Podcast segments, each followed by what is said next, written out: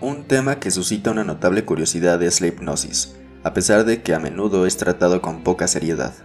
La palabra hipnosis procede del griego hipnos, que significa sueño.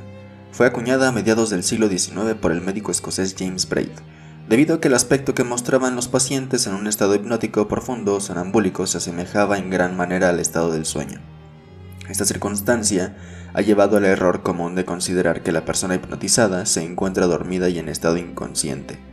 En realidad, el individuo en hipnosis muestra un electroencefalograma distinto del que se obtiene durante el sueño fisiológico y muy parecido al estado normal de vigilia.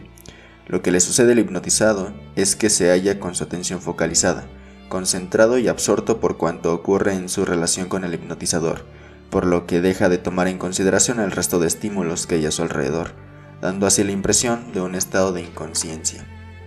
Todas las personas experimentan espontáneamente en su vida cotidiana estados muy similares al de la hipnosis. Así, por ejemplo, al conducir un vehículo o al caminar por la calle, podemos realizar toda una serie de actos, movimientos complejos perfectamente sincronizados, mientras al mismo tiempo nos encontramos absortos en nuestros pensamientos e imágenes mentales, y sin tener conciencia de los actos que estamos ejecutando, ni de las muchas cosas que suceden alrededor y que nuestros sentidos sí perciben.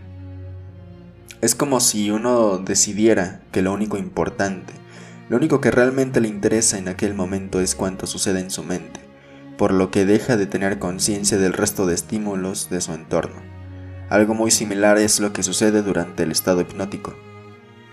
Hay distintos grados de profundidad en el trance hipnótico que provocan diversas alteraciones en la motricidad, en la percepción y en la memoria. En el trance ligero, la persona hipnotizada se siente físicamente relajada, cierra los ojos, puede verse incapaz de abrirlos y de mover algún miembro. En el trance medio pueden aparecer anestesias y analgesias, ilusiones y amnesia parcial.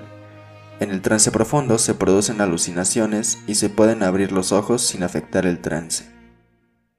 Hasta que el inconsciente no se vuelva consciente, el subconsciente seguirá dirigiendo tu vida y tú lo llamarás destino.